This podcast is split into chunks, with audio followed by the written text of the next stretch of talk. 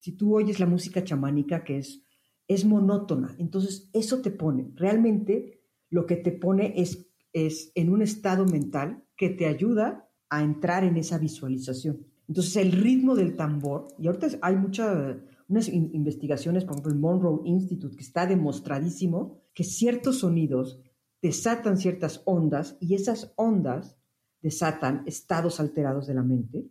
Y cuando tú sabes qué hacer con esos estados alterados, es cuando puedes tener una ensoñación o una visualización guiada.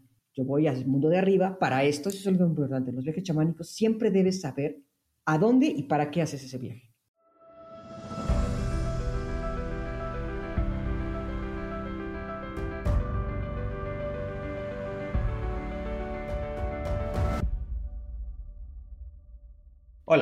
Soy Oscar Austria y estoy bastante emocionado de darte la bienvenida a Caminos Extraordinarios, un podcast sobre personas construyendo caminos de vida con un propósito consciente.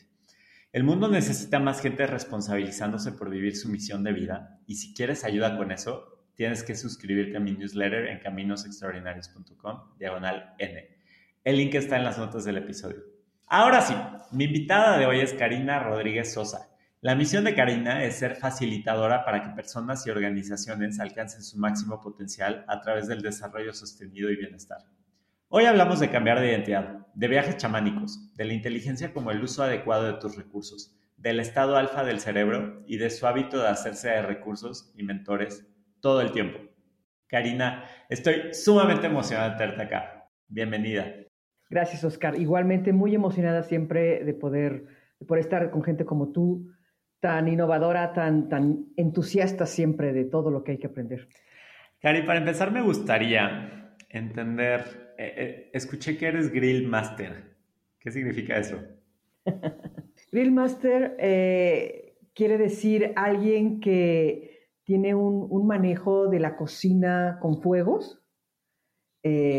más allá de poner tu carnita asada y, y tus cebollitas y tu chorizo envuelto en, en papel aluminio, ¿no? Es, es como realmente generar una experiencia gourmet de comida, que puede ser desde taquitos hasta lo más sofisticado que te puedas imaginar, eh, a través del manejo de los fuegos y del manejo de las diferentes técnicas de, de, manejo de ellos y de todo lo que puedes hacer, desde pizzas, vegetales, son deliciosos, pescado, carnes, etcétera. Es como salir de todo eso a través de diferentes técnicas.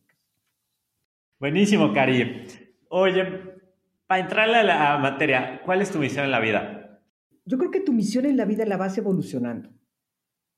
No es la misma a los 20 que a los 30 que a los 40. Sí tiene un sentido unificado, pero no es la misma. Actualmente, la, más sofisticada de las versiones de mi, de mi misión es ser una facilitadora para que las, las organizaciones, porque también trabajo mucho con ellas, y las personas encuentren su mayor potencial lo desarrollen a través del crecimiento continuo, de la evolución continua y sobre todo del bienestar. Eso considero que sería la mejor descripción de lo que actualmente me mueve cada día.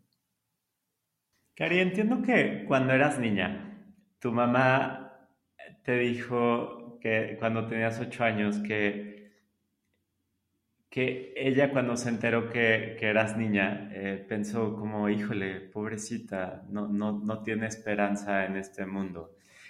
¿Cómo te impactó eso? Mira, me impactó mucho porque creo que no es lo que una niña quiere escuchar. Em, y, durante varios años lo cargué como, como una especie de, ¿cómo, cómo se atreven? Y después Entendí por un lado también que mi mamá no había tenido también un contexto fácil, un contexto eh, que le pudiera quizás generar otra expectativa conforme a una niña en un mundo que ella consideraba de hombres. Y, en vez de ser como algo eh, que me enojaba, se convirtió en en algo que me inspiraba. Pero eso no fue a los 7, 8 años, eso fue a los 15, 16 y después 20 años, cuando realmente dije, bueno, pues ahí les voy, ¿no? Y empecé a construir una identidad que, que pudiera no solo decir, decirle a mi mamá, no te preocupes, voy a estar bien, pero también generar en otras niñas, en otras madres y en general en otras mujeres, el sí se puede. ¿No? Esto, tu, tus demonios pueden ser después tus ángeles y, tu, y tu, cruz, tu maldición puede ser tu bendición, sin, si lo logras realmente enfocar. Me, parece eh, sumamente inspirador cómo, cómo, lo tomaste. Digo, yo nunca había escuchado algo así. Después. Eh, claro, pero, pero es como, o sea, en primer lugar, el que tu mamá como que en algún momento de tu vida por alguna razón te lo haya compartido, pues es un mensaje de mucho impacto, pero darle la manera de, de encontrar la manera de ir de enojo a inspiración para, para, usarlo a tu favor, eso, eso me parece muy interesante. Y tú dices que te tomó 7, 8 años, pero de todas formas, a tus 15, 16 años de hacer eso es, es algo increíble. Hoy tu trabajo, Cari, está 100% alineado a tu propósito de vida, pero no siempre fue así. ¿Cómo, ¿Cómo lograste darle la vuelta? Cuando tú empiezas tu carrera profesional, tienes una serie de reglas que crees que debes cumplir. Y cuando no te sientes feliz es cuando crees que alguna de esas reglas, como el lugar en donde trabajas, lo que haces, etc., es, es, algo que te hace que te estés traicionando. Cuando, cuando yo creo que tú puedes encontrar tu propósito en todo lo que haces. Y lo que yo hice, uno creo que también, entre más joven eres, menos claro tienes el propósito. Ahora se habla mucho de propósito y yo espero ver cada vez una generación de personas muy jóvenes teniendo la claridad que quizás yo tuve a los 30 años. Eh, entonces, yo creo que lo, lo, empecé a encontrar posteriori. Empecé a decir, ¿por qué me gusta tanto lo que hago? ¿Por qué me levanto cada mañana diciendo, qué bueno, voy a hacer esto, voy a hacer aquello, tengo este, este, este proyecto, voy a platicar con tal persona, etc. Y poco a poco fui entendiendo que cada vez que tú te levantas con la emoción de ese día, es porque algo de ese día va a tocar tu propósito. Y entre más claro lo tienes, más fácil es elegir lo que haces y también saber que los paquetes vienen completos, que es una de mis grandes cosas, ¿no? No todo puede ser solo lo que te gusta lo que te gusta también viene con algunas otras cosas que tienes que hacer que quizás no te gustan tanto, pero que son parte de lo mismo. Oye, Gary, hemos ido como en paralelo hablando de, de, lo que te digas, pero yo entiendo que tienes un doctorado en psicoanálisis, el programa de alta dirección de expresas en, en el IPADE y más de 100 certificaciones que en realidad creo que no conozco a nadie con tantos estudios. Pero hoy en día, ¿qué te dedicas? Eh, Hoy me dedico a, bueno, ¿qué es lo que me da para vivir? Pues básicamente eh, tres cosas. Uno, ser una ejecutiva en una organización que amo, con, con super ligado a mi propósito de empoderar mujeres. Eh, y, y, dentro de esa organización lo que hago es el aprendizaje y la educación corporativa, que es lo que amo. Eh, también soy coach, y también soy mediadora. Entonces hago, hago mediación. Esas son las tres grandes cosas que, que, me dan el, el, lo grande de tanto de mi tiempo como de mi, de, mi, de mi, ingreso económico. Y, y, luego están estas otras cositas que no hago tanto, que sí, por supuesto, me, me, generan tiempo y dinero, que por ejemplo es, es, algunas sesiones de algo que se llama comunicación interespecies, que no pienso ahorita entrar en detalles, ¿no? Comunicación interespecies o clases de, de, ciertos tipos de cosas para, para algunos jóvenes, eh, mentoring, etcétera, ¿no? Pero eso, eso es, es, Las grandes cosas que me dedico son esas. Me gustaría entrar a algunas de estas eh, cosas a las que te digas para entender mejor. Vayamos al coaching. Tú has dicho que no crees que haya muchos tipos de coaching. ¿A qué te refieres con eso? Bueno, creo que hay muchos tipos de coaching. Lo que no hay son dos cosas. Una, el mejor modelo, porque el mejor modelo depende de muchas cosas. No, hay un mejor modelo que otro. Y dos, yo creo que se ha dado una cierta especialización exagerada en el coaching, coaching de vida, coaching ejecutivo, coaching de maternidad, coaching de carrera, etcétera cuando al final y ahí es en donde creo que no, no necesitas ser especializado. Coaching para ejecutivos. No necesitas ser especializado. Lo que necesitas, tú coacheas a la persona, no ni al problema ni al contexto. Entonces, cuando tú entras a un tipo de coaching, realmente estás viendo a toda la persona. Y a eso me refiero con que tú no puedes decir, ¿sabes qué, Oscar? Te estoy dando coaching, pero es, eso que me estás diciendo no entra dentro de la línea que estamos trabajando y entonces lo dejamos fuera. Ahí es en donde eh, no creo que sea algo que puedas hacer o que debas hacer y que digas, yo solo soy un tipo de coach, coach ontológico, coach de programación neurolingüística o algo así. Creo que un coach debe tener muchas herramientas porque tienes muchos tipos de personas a las que les, les hacen más o menos sentido algunas cosas. Tú eres alguien que se mueve muy bien tanto en el mundo racional como en el mundo esotérico, ¿no? Eh, haces también tetra healing, comunicación entre especies, viajes chamánicos, una serie de cosas que ahorita me gustaría entrarle a qué es cada una de esas cosas, pero, pero en el tema de coaching me, me, me llama mucho la atención como sabiendo que muchas de las personas que coacheas quizás no tienen tan desarrollado su lado esotérico o a veces hasta racional, ¿cómo vas adaptando un poquito tu conocimiento a la persona que estás coachando para irlos ayudando a integrar estos dos mundos en su persona? Mira, sí, efectivamente, creo que lo que nunca debes hacer es, es poner contra la pared a tu o, violentar algo que no, le está, que no le va a hacer sentido. Tú estás, el coaching al final es, es una relación, no un proceso. ¿no? Dentro de la relación llevas un proceso. Pero en sí es una relación en donde tú acompañas, cuidas, retas, eh, desarrollas la mente del coachee. Y nunca, nunca lo toco si, si no entiendo que, que, le va a hacer sentido al, al, al coachee. Entonces encuentro muchos, muchos, muchas personas que se acercan a mí y en, el, en la entrevista inicial sacan algunas cosas. Yo me he dado cuenta, ¿no? ¿Desde dónde me están hablando? Me están hablando desde el mundo de las ideas, desde el mundo de, de, las emociones, ¿no? desde, desde el mundo del pasado, del presente, del futuro.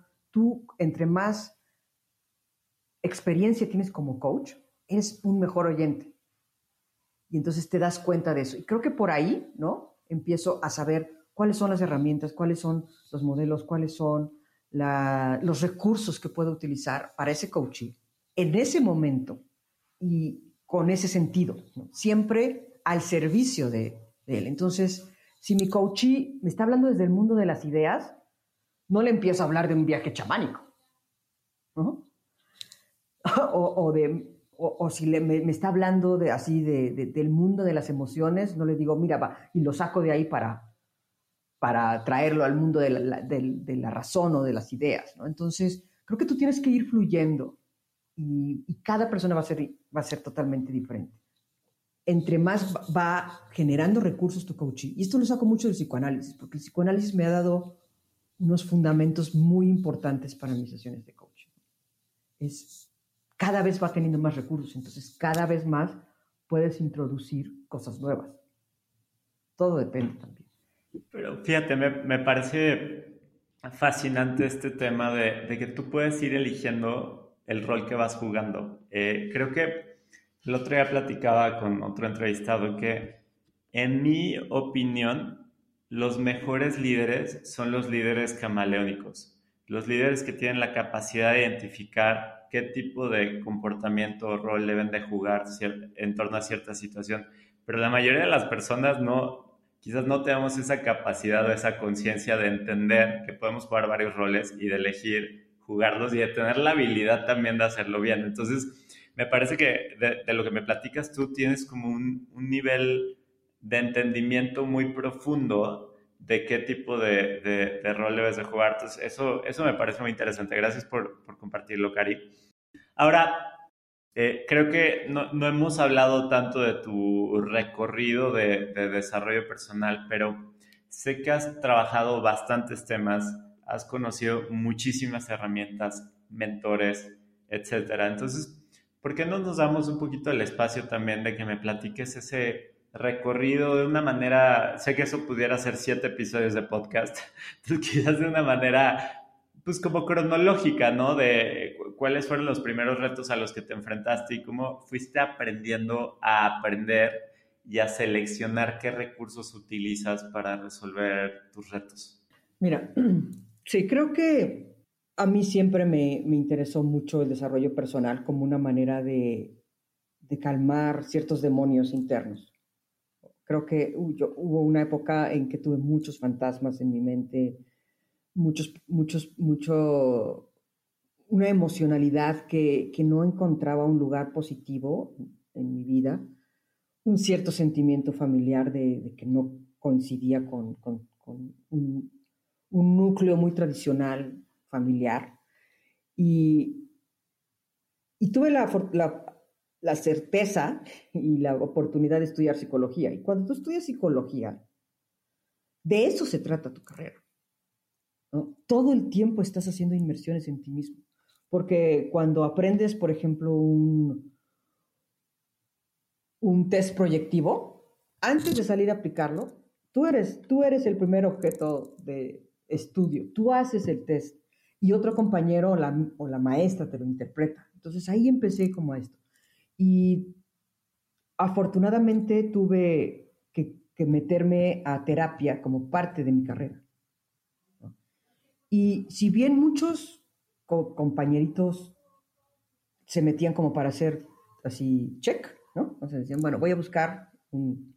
Yo me metí con la mujer que más admiraba de la, de, la universidad y le pedí que fuera mi analista. Y me dijo que sí, extrañamente, porque ella en ese momento no estaba dando mucho análisis. Y me dijo que sí, y yo dije, bueno, es que esta persona es en serio, la admiraba muchísimo y la admiro muchísimo. Y estuve 15 años en psicoanálisis con ella. O sea, ese es el punto con el psicoanálisis. No, rápida no es, profunda sí. Entonces ahí creo que fue mi, primer, mi primera inmersión oficial en el mundo de analizarme y todo esto. Y esto me llevó también como a diferentes momentos. Después empecé como a estudiar meditación, a estudiar eh, como todas estas partes más esotéricas, etc. Eh, y una cosa me llevaba siempre a otra. Es, es muy chistoso como, como, la misma vida te va, te va, tal persona te presenta a esta persona o te habla de tal tema que lo estudias y entonces mm, voy a explorarlo, etcétera, etcétera, etcétera. Eh, y, y, de ahí salió, de ahí salieron como, creo que si yo volteo hacia atrás y veo cómo fue mi camino de llevarme de una cosa a otra, siempre hay un punto que me llevó a otro. Eh, nada fue azaroso. Y, entonces empecé con el psicoanálisis. Después eh, tuve la oportunidad de, certificarme como, como, coach por parte de la organización en la que estaba. Y, yo decía, bueno, qué padre que, que, alguien apueste por ti e invierta en ti. Algo que en ese momento hubiera sido imposible de, cubrir con mis recursos económicos.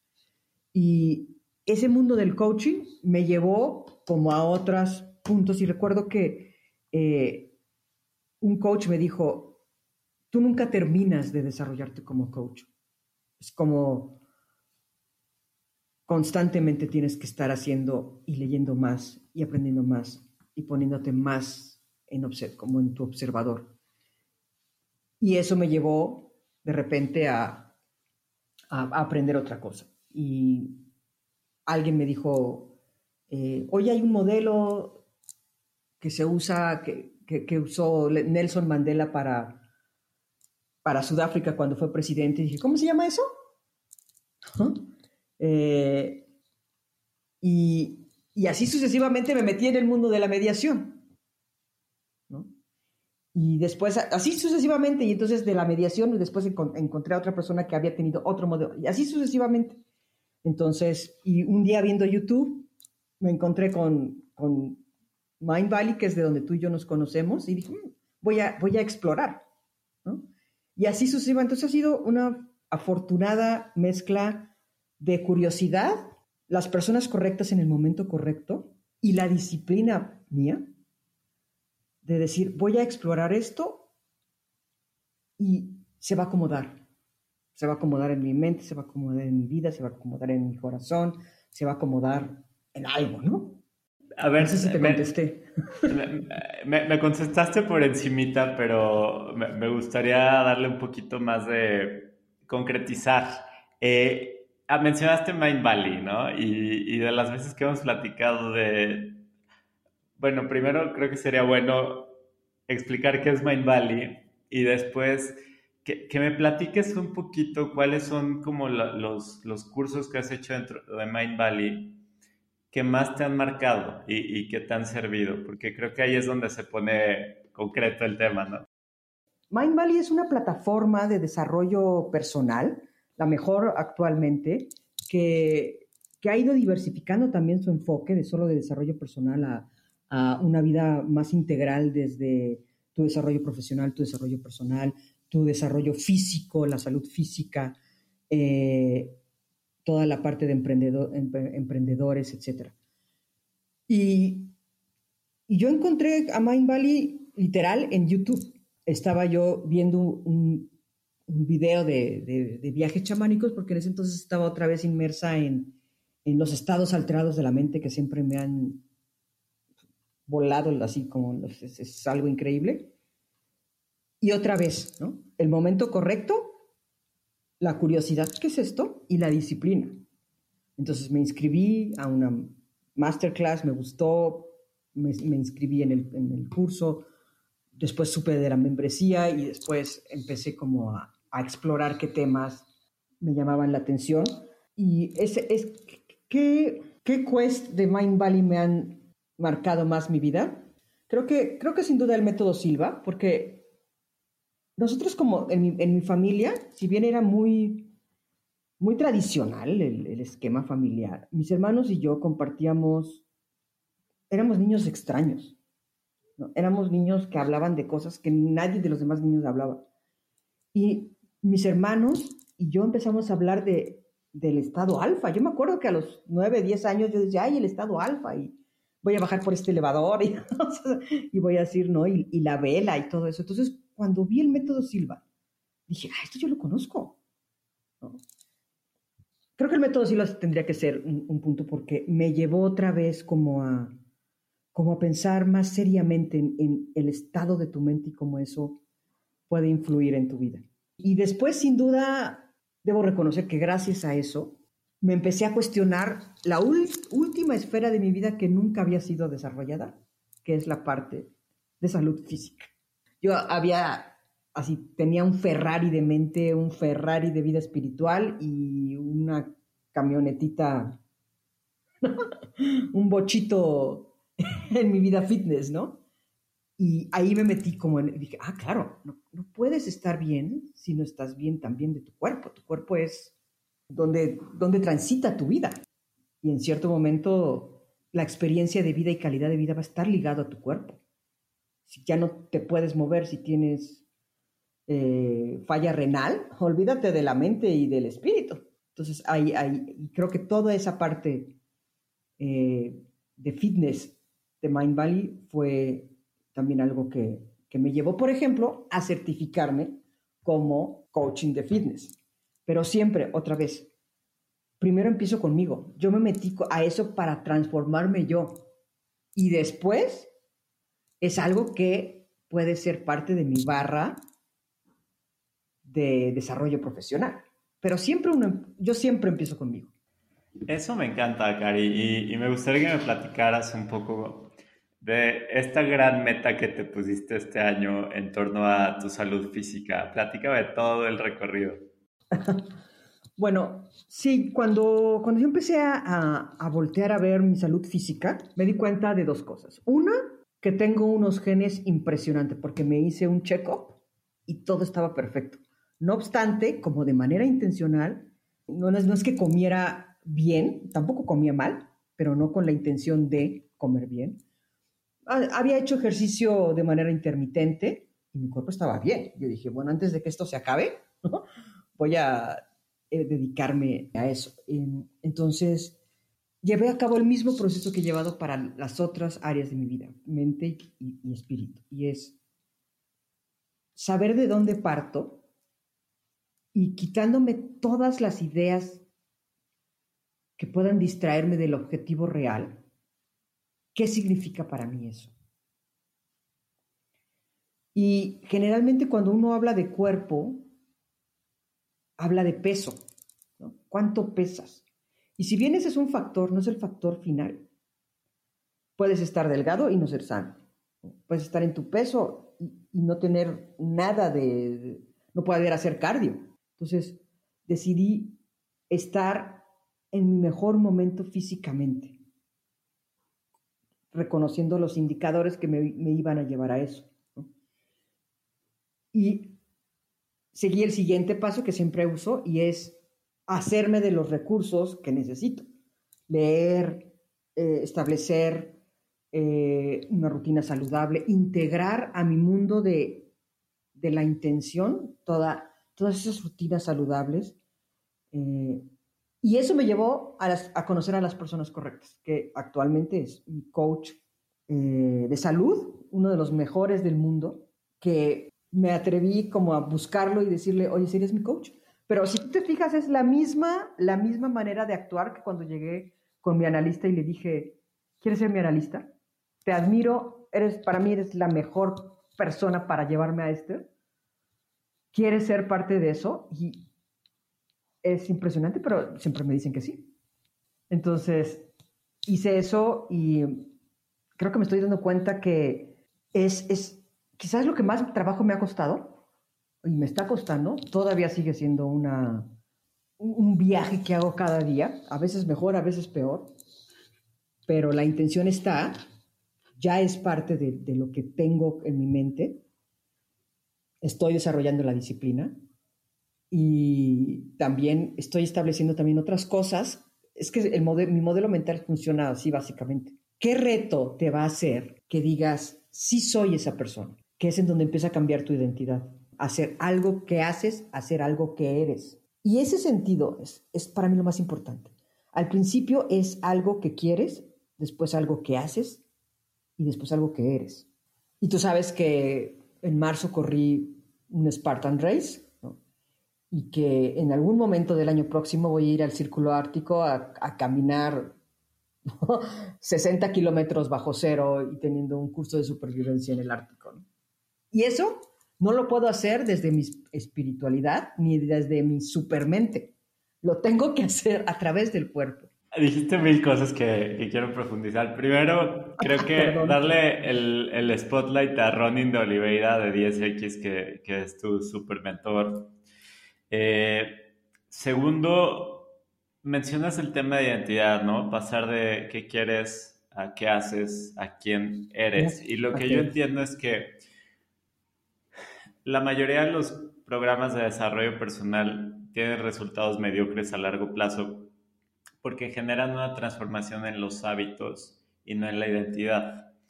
Eh, hoy día, tú me decías que tu misión en la vida es ser facilitadora, pero has ido trabajando bastantes áreas de tu vida, incluyendo tu identidad en términos de salud. Pues, pregunta que, me viene a la cabeza es, ¿cómo definirías tu identidad el día de hoy? Pues mi identidad es, es una persona que busca su bienestar y, cumplir su, su, potencial más alto en tres áreas de mi vida, mente, cuerpo y espíritu. Eso significa romper constantemente diferentes moldes y estoy rompiendo una identidad que llevé durante mucho tiempo porque mi familia era muy enfocada al desarrollo intelectual, eso sí también debo reconocerlo, sobre todo mi mamá. Y entonces un poco estaba él, las personas que son súper fit no son tan inteligentes. Y, quiero decir, aquí aclaro, que es una creencia que durante mucho tiempo, yo, cada vez que veía así una chava súper fit, así, seguro no es tan inteligente como yo, ¿no? Y eso, esa creencia, imagínate lo que te limita. No limita a las demás personas, te limita a ti. Entonces, cuando yo decía, las personas que se dedican a su cuerpo como si fuera un templo, no son tan inteligentes. Y entonces, por supuesto que yo nunca hacía eso porque no quería ser, dejar de ser tan inteligente, ¿no? Entonces, eso es algo que, que, hay que romper. ahora entiendo que mi identidad son estas tres esferas, no están todas al mismo nivel.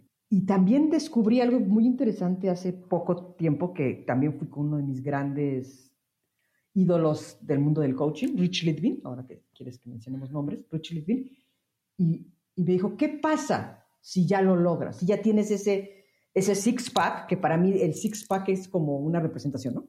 Es todo lo que tienes que hacer para eso. Es como el ultimate. Este, discipline fitness, ¿no? No solo es por eso, pero es lo que tienes que hacer. Y, Richie me preguntaba, ¿qué pasa si ya lo, lo, logras?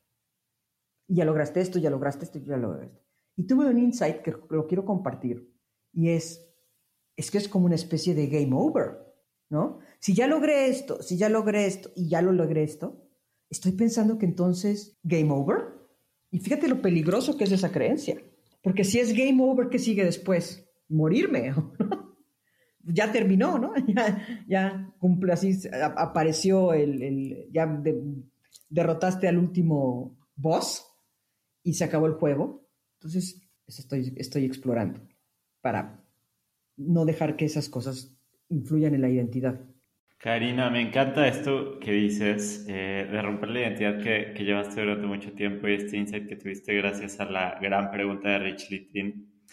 Creo que ya llegamos a, al punto clave que, que, quería descubrir y es esas tres áreas de tu vida, ¿no? Cuerpo, mente y espíritu. Eh, ahorita hablamos un poquito de cuerpo, eh, que me parece súper interesante porque no lo había descubierto de esa manera a través de tantas conversaciones a lo largo del tiempo contigo. Y, y mencionabas mucho el tema mental y de inteligencia, ¿no? Y, y, me gustaría profundizar ahí, porque yo a lo largo de mi vida me identificaba como alguien inteligente, ¿no? Pero a medida que me he salido de mi cerebro, como que mi propia definición de inteligencia cambia. Y, me gustaría hacerte la pregunta de, ¿para ti qué es inteligencia? Es una gran pregunta, es una gran pregunta. Para mí, inteligencia es el uso genuino y adecuado de todos tus recursos en el momento correcto y de la manera correcta. Y también la inteligencia para mí incluye el siempre estar observándote. Nunca pensar que eres una pieza terminada, porque si eres pieza terminada, game, game over, ¿no? Pero el punto es que ya descubrí que, que no, que no se termina con una meta lograda. Me encanta este tema del game over porque ahorita si nos vamos a tu proceso eh, para cualquier tema de mente, cuerpo espíritu, cualquier tema de desarrollo personal, es saber de dónde partes, luego hacerte de recursos y luego conseguir un, un gran mentor y, y, y, pasar del querer al hacer al ser. Y entonces como que, volviendo a la pregunta de Rich Lippin, es, si ya lo conseguiste, ¿qué sigue? Mi, mi, pregunta es, si ya conseguiste qué, hacerlo o serlo. Ese es, ese es algo muy interesante que acabas de decir, Oscarito, porque el punto es que lograrlo no es una acción. Es decir, lo de el Spartan Race o cuando me vaya al círculo ártico, no es el fin, es el medio. ¿no? Es quién tengo que ser y qué ten, cómo tiene que estar mi cuerpo para llevarme a disfrutar esa experiencia. Entonces no, no es algo que, que logres y entonces ya, lo, ya, ahí se acabó, ¿no? Y el, el six-pack es, es, como un distractor y medio de broma, ¿no? Porque, porque si te digo, es, es todo lo que tienes que hacer para tener uno. Claro, yo le decía a Rich, bueno, a ver, Rich, yo puedo ir y que me lo ponga un cirujano y pagar miles de pesos y que me pongan uno y que me, que me saquen todo lo que... No, me molden y me pongan un six-pack de, de silicona, no sé qué sean los six-pack. No, es, es el viaje, es la transformación. Entonces, todo eso yo voy poniendo ciertas cosas que me van diciendo, ok, estoy yendo hacia el camino correcto. Eh, voy cumpliendo esas metas, entonces me voy, me voy diciendo a mí misma, sí soy, y eso fue algo que platiqué mucho con Rona, que fue el que me dijo, tienes que hacer algo que ahorita físicamente digas, ¿cómo? No lo voy a poder hacer. Y salió lo del círculo ártico, pero después preferí primero hacer lo del Esparta. Y entonces ya soy alguien que corrió un Esparta. Lo terminé en dos horas y cuarto, me explico. Y hay gente que lo termina en media hora. pero ya soy alguien y entonces eso entra dentro de la identidad. Entonces yo ya le estoy diciendo a mi mundo interno, si eres. Y entonces ahí es en donde un pasito más. Sí, pero, volviendo al juego del Game Over, o sea, te, voy a poner otro ejemplo más personal y es, este año decidí hacer Wild Fit con Eric Smith para dejar el azúcar porque yo era alguien que decía, soy adicto al azúcar y me vale madre, ¿no? Y llegó un punto que dije, eso es una creencia muy peligrosa también y, y dije, y no debe ser así, entonces tomé este programa de Wild Fit y durante varias semanas fue un programa durísimo, no la pasé nada bien, pero te, va, te va quitando como, pues sí, todos los alimentos dulces, incluyendo calabaza, jitomate, fruta, este, cosas que no consideramos no saludables.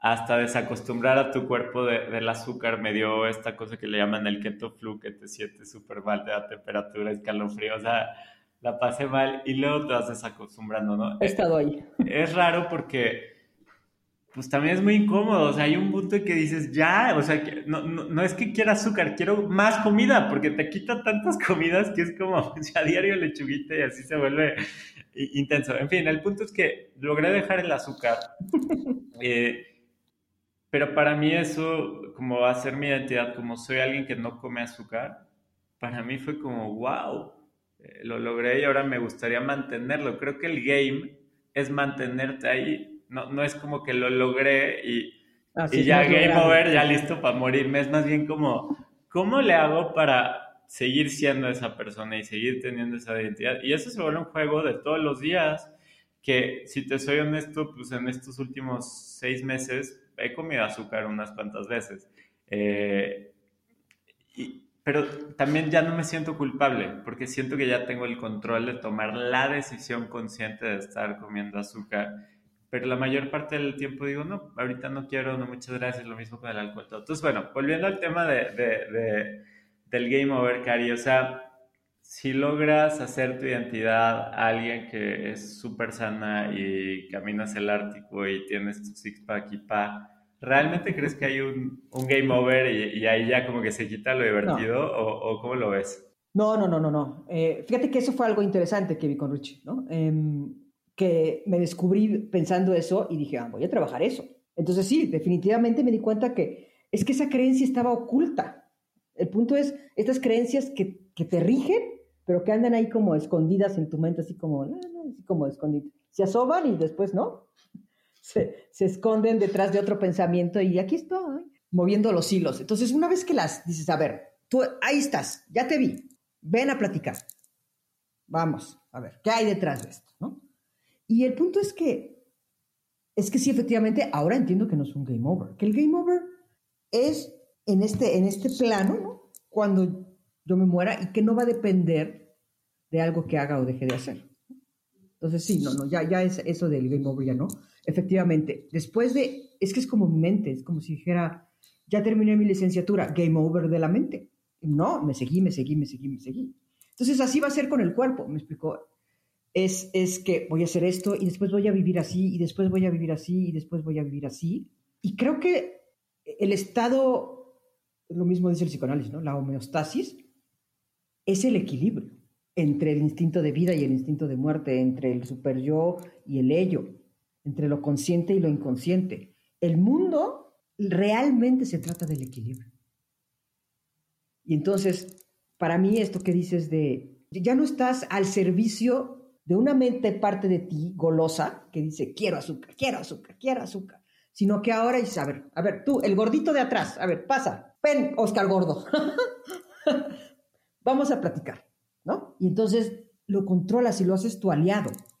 Entonces, eso para mí es, por un lado, la sabiduría, por otro lado, también parte de la inteligencia. Y tres, es, e, el punto es el balance.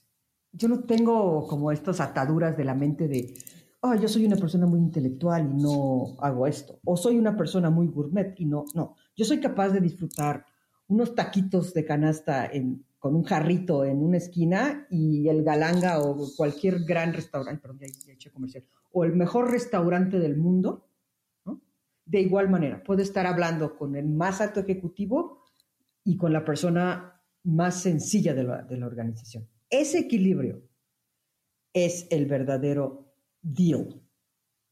Me encanta esto que dices. Eh, gran lección.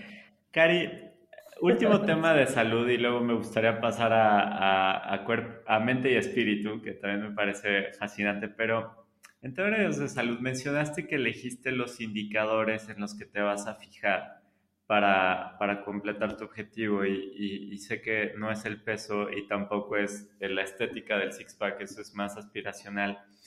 Pero me parece algo muy importante como entender que, que, salud no es el peso ni el cómo te ves, eh, que si hay unas cosas que se llaman biomarcadores y que te envían mil cosas y que hay niveles óptimos y, niveles normales y que la medicina tradicional se enfoca en lo normal, no en lo óptimo, etcétera, etcétera, etcétera, etcétera. Entonces yo sé que tú hiciste una investigación exhaustiva y me da mucha curiosidad entender cuáles son como esos indicadores en los que te vas a basar para determinar tu, tu área de la salud y, y, y irte monitoreando, ¿no? Sí, mira, definitivamente los biomarkers eh, son importantes y sí los estoy considerando. ¿No? el, índice, el índice de masa corporal, el porcentaje de grasa, el peso, por supuesto, las medidas. Eh, esos son los, como los biomarkers eh, que hay que considerar esto. Los biomarkers no están, no están definidos a través de la estética están definidos a través de la salud. Un biomarker de la estética es, si tú mides tanto, tienes que, tienes que medir, digo, tienes que pesar 10 kilos menos. Entonces, si yo mido 1,55, tengo que pesar 45. Ese es un biomarker establecido a través de la estética y eso no sana. Por eso tenemos toda una generación con problemas de alimenticios. Eh, entonces, los biomarkers son una. Son una. Eh, dos, está también dos, tres cosas. Uno, tu resistencia física, tu fortaleza y tu agilidad. Esos tres, para mí, son, son indicadores que no tienen que ver con los biomarkers, porque eh, otra vez los biomarkers los puedo tener a través de dieta. ¿Qué tan delgado eres? Es, es lo que comes. ¿Qué tan fuerte, resistente y ágil eres? Es cómo mueves tu cuerpo. ¿Qué haces con tu cuerpo? ¿Cómo lo mantienes activo? ¿Cómo a través del cuerpo generas que tu cerebro esté generando también neurotransmisores de felicidad? La serotonina, ¿no? La dopamina. Y tres, lo principal para mí es cómo me llevo con mi cuerpo. Cuando pienso en mi cuerpo, ¿qué pienso? Y ese para mí es el fin último, es sentir que mi cuerpo lo, lo cuido, lo honro y lo quiero. Más allá de qué, qué siento cuando me veo al espejo, es, es esta relación con, con tu cuerpo, con tu cuerpo físico.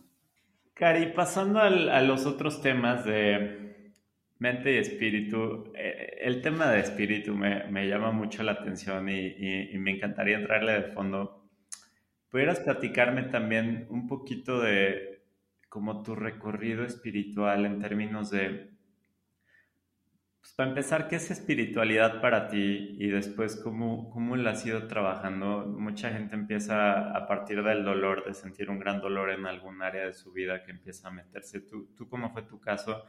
¿Y cuáles fueron las herramientas que más te, te han ido sirviendo a través de, de, de este proceso? Porque me parece un tema como muy confuso de repente, ¿no? Y, creo que es padre que, que, alguien lo explique, en este caso tú, desde tu experiencia personal. ¿Qué, qué es espiritualidad para mí? Espiritualidad es quizás lo opuesto al cuerpo, ¿no? Lo, tu relación con el cuerpo es tu relación con lo que ves, con lo que está en este mundo real, en este mundo físico. La espiritualidad es tu relación con lo que no puedes ver, con lo que no puedes explicar, pero que sabes que ahí está. Porque a lo largo de, ciertas, eh, ciertas vivencias dices, ¿por qué pasa esto? ¿Por qué hay esto? Y aclaro que yo estoy fuertemente peleada con las religiones, como, como instituciones. Mi familia tenía dos vertientes. Uno, por la parte paterna, supercatólicos, guadalupanos, etcétera, Y por otro lado, mi mamá más libre pensadora. Y, nosotros crecimos tal cual como, como ateos, por así decirlo. nunca mi mamá nos, nos generó una, un sentimiento de, de, religión, de misa, de nada por de rituales, ¿no? A mí me bautizaron a los 15 años, esa es otra historia, pero no, no, no, no crecí bajo eso. Entonces, crecí ciertamente rebelde, como diciendo, ¿por qué es esto? ¿no? las religiones, ¿por qué hacen esto? Y siempre me ha gustado mucho la historia, entonces, en segundo de secundaria que vi la Santa Inquisición, dije, nunca podría hacer esto, ¿no? Nunca podría creer en esto. Y después con el paso del tiempo me di cuenta que la religión no es Dios y Dios no es la espiritualidad. La espiritualidad es, es toda tu relación con aquello te digo, que no puedes explicar, que, pero sabes que está, y con algo que solo los seres humanos tenemos acceso como tal y es porque nuestro cerebro creció y nuestro cerebro como Homo sapiens, ¿no? Empezó a cuestionarte ciertas cosas a través de, de, la observación que no podían ser lógicamente explicadas. Y dentro de tu camino de crecimiento espiritual, ¿cómo lo fuiste atacando, no? Porque creo que ahorita hay un concepto que me encanta, que es turismo espiritual, ¿no? Toda esta gente como que está buscando pero pues al no saber o no tener una base, pues cualquier persona predicando un mensaje pseudo espiritual, pues, o sea, como que es relativamente fácil decir, pues estoy buscando a esta persona, parece que, pues como que voy, pero creo que hay como tres tipos de personas en este mundo, unos que no viven su espiritualidad, otros que están en esta búsqueda y piensan que están entrándole, pero realmente no y luego los que quizás ya, ya están un poquito más centrados.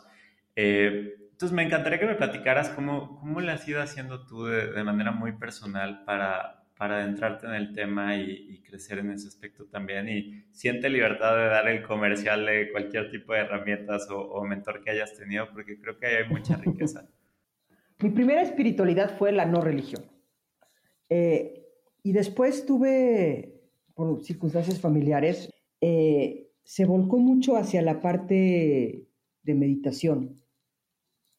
Mi hermano tenía fuertes migrañas y, la meditación y, el, y, el, Siddha Yoga con Gurumai fue una respuesta para él que, le permitió manejar eso físico desde otra perspectiva.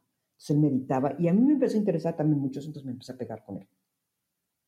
Empecé a meditar y empecé a todo esto y, tuvimos como nuestra parte así muy eh, hinduista, por así decirlo. Y de ahí seguía haciendo cierta eh, investigación también, me atrajo mucho las, religiones o, más bien la espiritualidad oriental, que está un poco descrita de manera diferente que la occidental. Y, empecé a, enfocarme cada vez más y... Um, no te puedo decir exactamente cómo, pero encontró mucho más resonancia en mí que otras, otra forma de espiritualidad. Fue como más consistente con, con, lo mío. Y al final me terminé separando de la institución del Siddha Yoga y me quedé con las prácticas. Y conocí a alguien que hacía esto de los viajes chamánicos. Y entonces me empecé como a enfocar a esta como doctrina espiritual más, más de indígenas. Eh, y entonces a través, como tú dices, de, de, esa mentora, empecé a practicar ciertas cosas espirituales que me llevaron a, a otras y a otras y a otras. Y se volvieron disciplina en mi vida. Se volvieron más que, más que una manera ciega de creer en algo, una manera que me guía. Y empecé como a encontrar más que nada disciplinas que me llevaban a, ver hacia adentro. Y ese, ese ver hacia adentro me llevaba a conclusiones muy interesantes y a explorar ciertas otras cosas que, que me permitían tener una perspectiva más amplia de lo que es la vida y de lo que es el mundo y de lo que es lo correcto y de, quién soy yo. Y entonces, mucho de lo que, de lo que mencionan estas doctrinas espirituales o, disciplinas espirituales eh, orientales es que tú eres tu propia medicina. Todos los recursos que tú necesitas para estar sano están en ti. Solo hay que saber cómo desatarlos. Y toda esa parte, si tú te fijas, viene a ser una, integración importante en mis creencias. Entonces ahí es en donde empiezo a explorar otras, otras cosas que me van llevando a lo místico. otra vez, lo místico es, es todo lo que no, no está en este, en este mundo real. Todo lo que tienes que subir de nivel y decir, no lo puedo explicar, pero voy a apostarle por acá. Voy a apostar a que hay una energía universal llámale Dios, llámale uno, llámale como quieras, que genera ciertas cosas. Y eso no tiene nada que ver con el, con el ser humano. No tiene nada que ver con ninguna institución o, o ritual hecho por el ser humano que haya sido manipulado. Me encanta que mencionas esto. Has mencionado varias veces eh, viajes chamánicos y, y, me gustaría quizás darnos, el, también mencionaste el estado alfa y el método Silva y como cosas que quien entienda el mundo místico probablemente entienda, pero para alguien que viene del mundo racional es como, esto suena sumamente místico y me gustaría entender más cuáles son como estas pelotas espirituales que, que, más te disfrutas usar. Eh, me gustaría que me, me, explicaras un breve, ya sabes, eh, síntesis de, de qué ¿De qué trata cada una? Empezando por viajes chamánicos, me gustaría entrar a comunicación interespecies, me encantaría dos o tres más porque ahí es donde yo creo que cada que hablamos y me platicas de estas cosas, yo digo, wow, yo no sabía esto, entonces me encantaría darte el foro también para, para contar de esos temas. Sí, mira, eh, mucho de, de, de, lo que hago ha sido un poco circunstancial, pero me hace sentido, ¿no?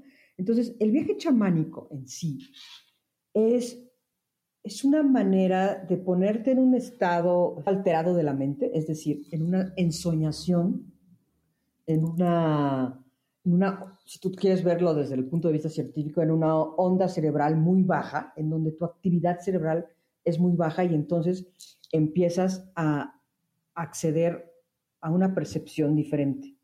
Y ese, ese es como el cómo. El qué es en, las indígenas, y esto es bien importante, porque hay viajes chamánicos en indígenas, en pueblos indígenas de todo el mundo.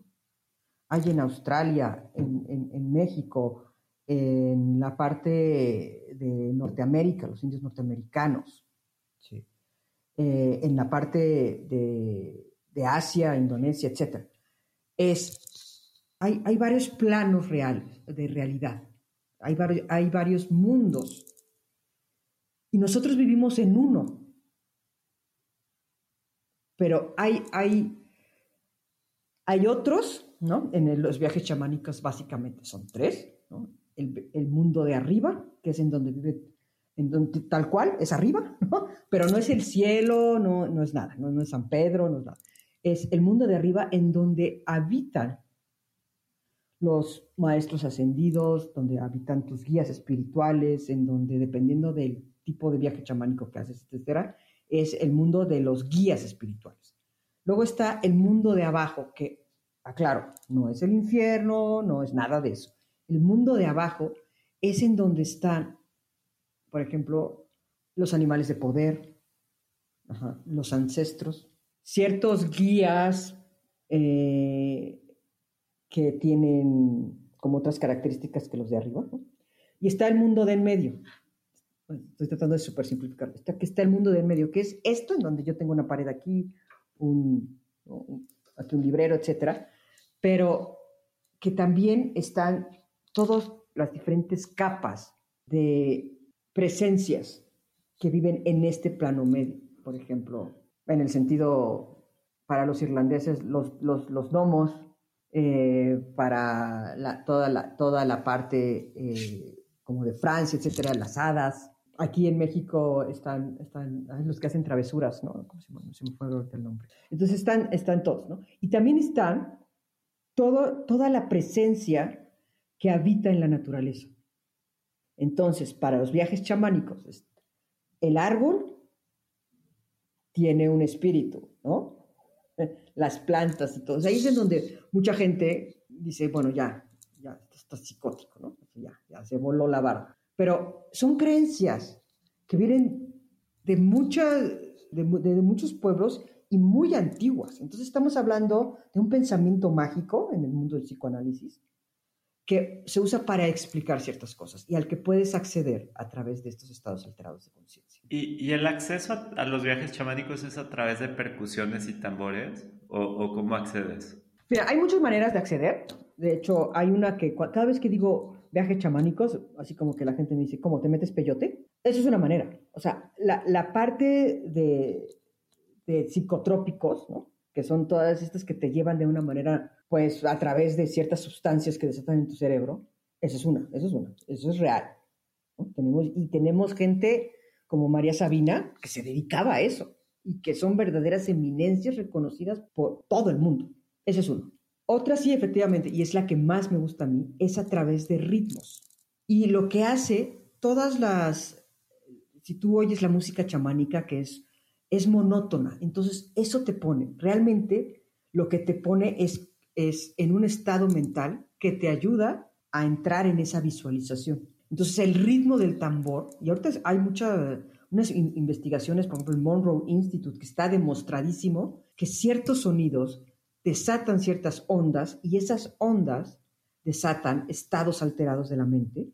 Y cuando tú sabes qué hacer con esos estados alterados, es cuando puedes tener una ensoñación o una visualización guiada.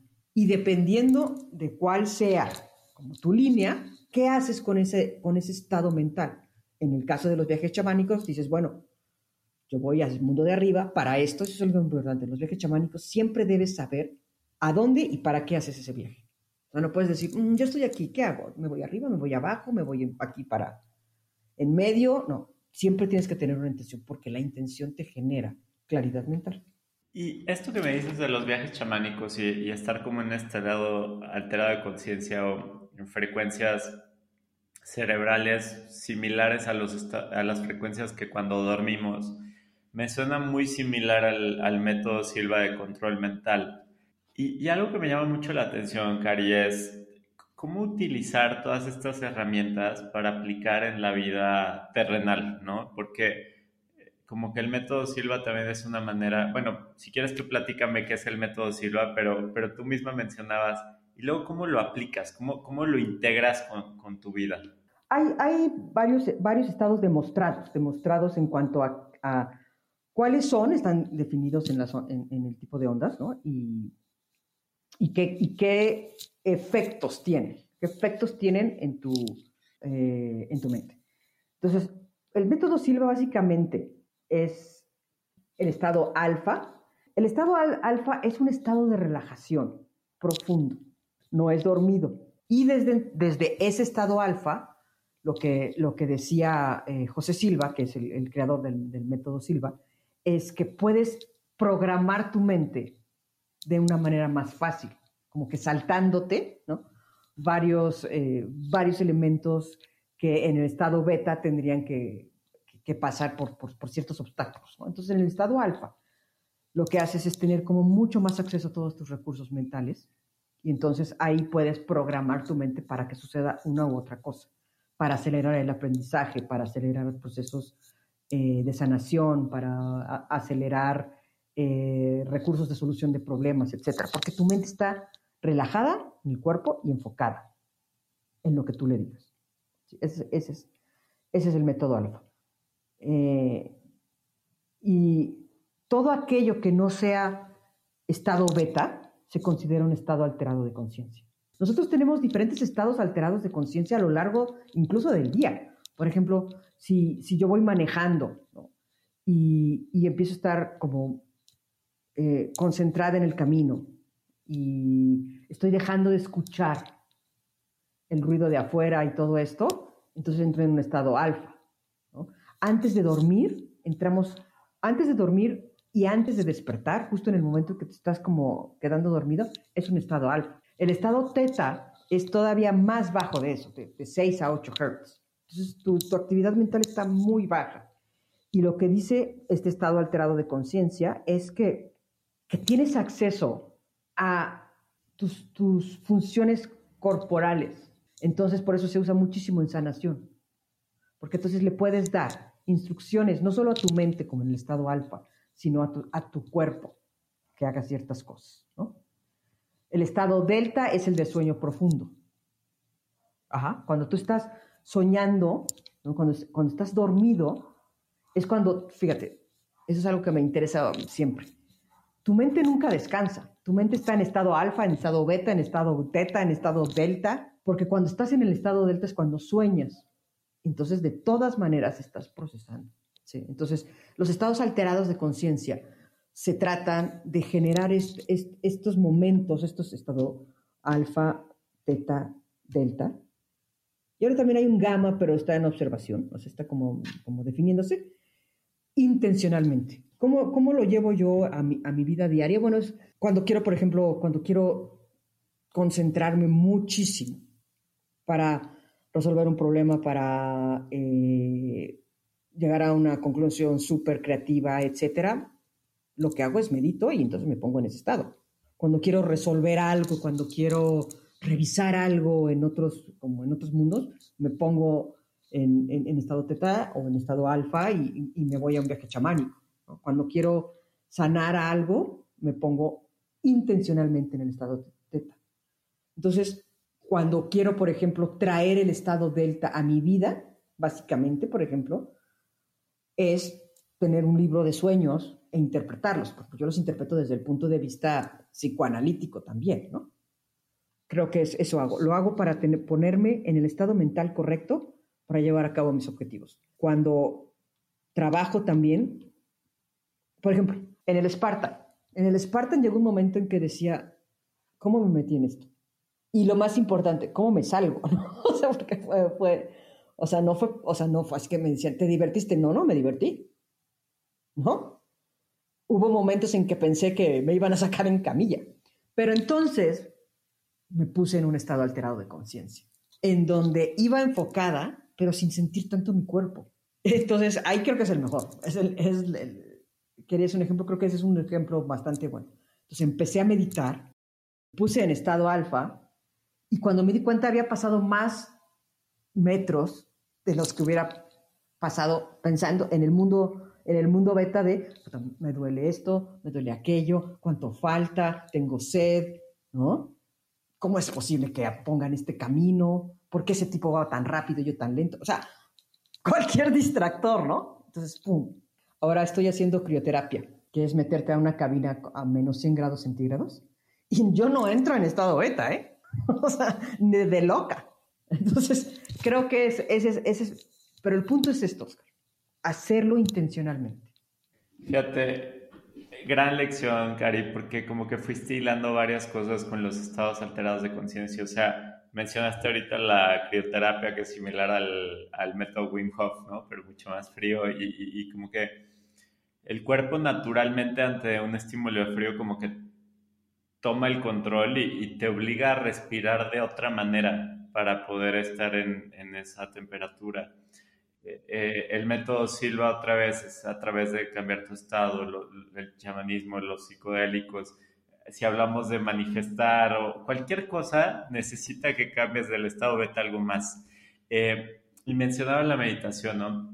Me, me, llama mucho la atención, ¿no? Como que yo en lo personal pienso mucho en meditar como algo que tienes que hacer en un lugar aislado, sin distracciones, sin ruido, a través de tu respiración y enfocarte, pero tú lo mencionas en cualquier contexto, ahorita en el Spartan. ¿Cómo cambias estado alterado de canción en el Esparta? ¿Fue a través de respiraciones o ya tienes una forma de...? No, ya, ya. Bueno, es que toma en cuenta que yo empecé a meditar a los 15 años. Y lo hago todas las noches desde hace 15, desde, desde los 15 años. Tengo 54, o que echenle, tiempo, ¿no? Todos los días medito. Hay veces que medito una hora, hay veces que medito 15 minutos, hay veces que medito media hora, hay veces que medito dos horas. Eh, ¿De qué depende? De mi estado, de mi cansancio, de mi deseo, de mi tiempo, ¿no? Entonces, ¿te acuerdas que, que en el método Silva, ¿no? Te dicen que repitas los, los, los 3, 3, 3 y entonces haces todo el ejercicio, ¿no? 2, 2, 2 y haces todo el ejercicio. 1, 1, 1, haces todo el ejercicio, estás en, en, tu centro y todavía bajas al estado alfa en 10 tiempos, ¿no? Y el punto de eso y la disciplina es que lo que busca ahí es programar tu mente para que en cuanto digas 3, 3, 3, ¡pum! Tu cuerpo está relajado. 2, 2, 2, ¡pum! Tu mente está enfocada. 1, 1, 1, estás en estado alfa. 10 menos 10, digo, estás en tu centro, menos 10 en estado alfa. Eso es lo que busca a través de la práctica. Entonces, yo, si, si empiezo a decir 3, 3, 3, es como si se apagara un switch, ¿no? 2, 2, 2, ¡pum! Se apaga otro switch, ¿no? 1, 1, 1, ¡pum! Y no te puedo decir qué sucede, pero yo sé, es como, hace cuenta, hay una película que me gusta mucho que, que es un jugador de béisbol y dice, activar, activar el, el, recurso o algo así, y entonces es como que se desaparece todo el estadio y solo ve la bola, ni siquiera al, al, al pitcher, ¿no? Que lanza la bola. Es algo así, es como que, así, pam, pam, pam. O sea, es como que entras en otro estado, no sé cómo explicarlo. Pero tampoco es que te desconectes, o sea, porque en el Spartan tenías que ir muy, o sea, muy pendiente, ¿no? Y la gente te va hablando, la gente me iba hablando, desde, ¿usted puede, señora? Hasta pista y te tienes que quitar, ¿no? Porque cuando dicen pista quiere decir voy volado y no pienso. Entonces tú, tú, dentro de las reglas no escritas es quítate. Entonces, pum, te hacías así. O sea, tú parabas tu juego para decir, pásale, ¿no? Entonces, pum, ya pasaba así, como raya, ¿no?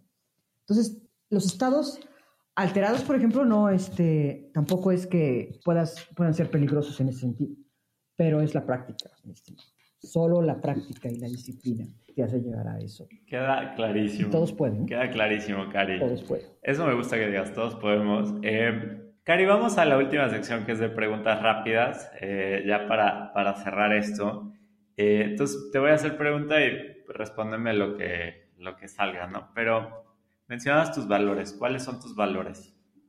Justicia, libertad y prosperidad.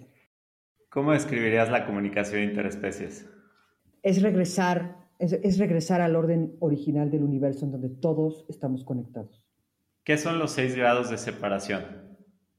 Eh, es, una, es una teoría que dice que tú, tú estás a seis pasos de conocer a cualquier persona y de estar conectada con cualquier persona, sea quien sea, eh, y puedes ir recortando esos grados de separación a través de, la, de lo que es las relaciones y el networking. ¿Qué rol juega la gratitud en tu vida? Mira, la gratitud para mí es, es la manera de acceder a, a, lo principal del ser humano, que es, que es estar conectado con lo correcto y, y saber que, que, todo va a tener un, va a tener un balance y, y que solo a través de la gratitud tú puedes crecer como ser humano. ¿Hacia dónde va Karina? ¿Hacia el six-pack? No, hacia, voy hacia una parte interesante de mi vida en donde van a cambiar muchas cosas y en donde todo, toda mi vida ha sido de cosecha y esta no va a ser la excepción. ¿no? Voy a cosechar cosas que ahorita no me imagino cómo se van a sentir y cómo se van a vivir, eh, pero voy hacia allá porque esa es la tierra que, que, he estado trabajando y esa es la tierra que he cuidado, que he amado, que sé, a la que le he tenido gratitud, que básicamente es todo lo que me ha pasado a lo largo de mi vida. Eh, creo que mi vida corporativa en algún momento se acerca a su final. ¿no? Eh, ahora estoy súper feliz en esta organización y tengo un equipo maravilloso de gente joven y de gente más madura que, que tienen muchísimas ganas de dejar su huella en el mundo.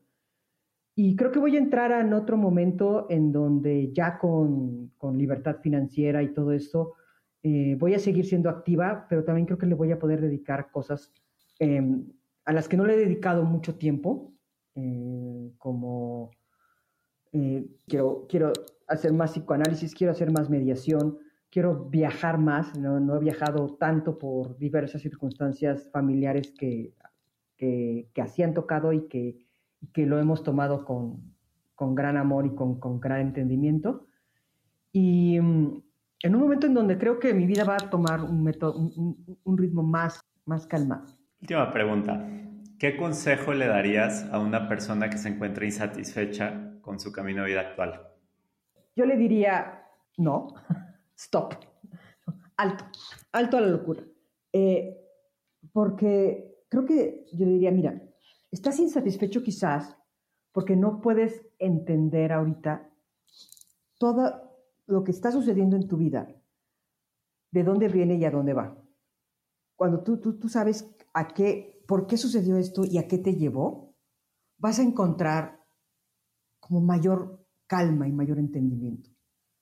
Y decir, y ahora es tu parteaguas. De una vida que te ha sucedido, ahora tienes la oportunidad de hacer un alto y decir cuál va a ser mi futuro, en donde vas a dejar de vivir como en piloto automático y vas a poder decir esto sí, esto no y esto para qué.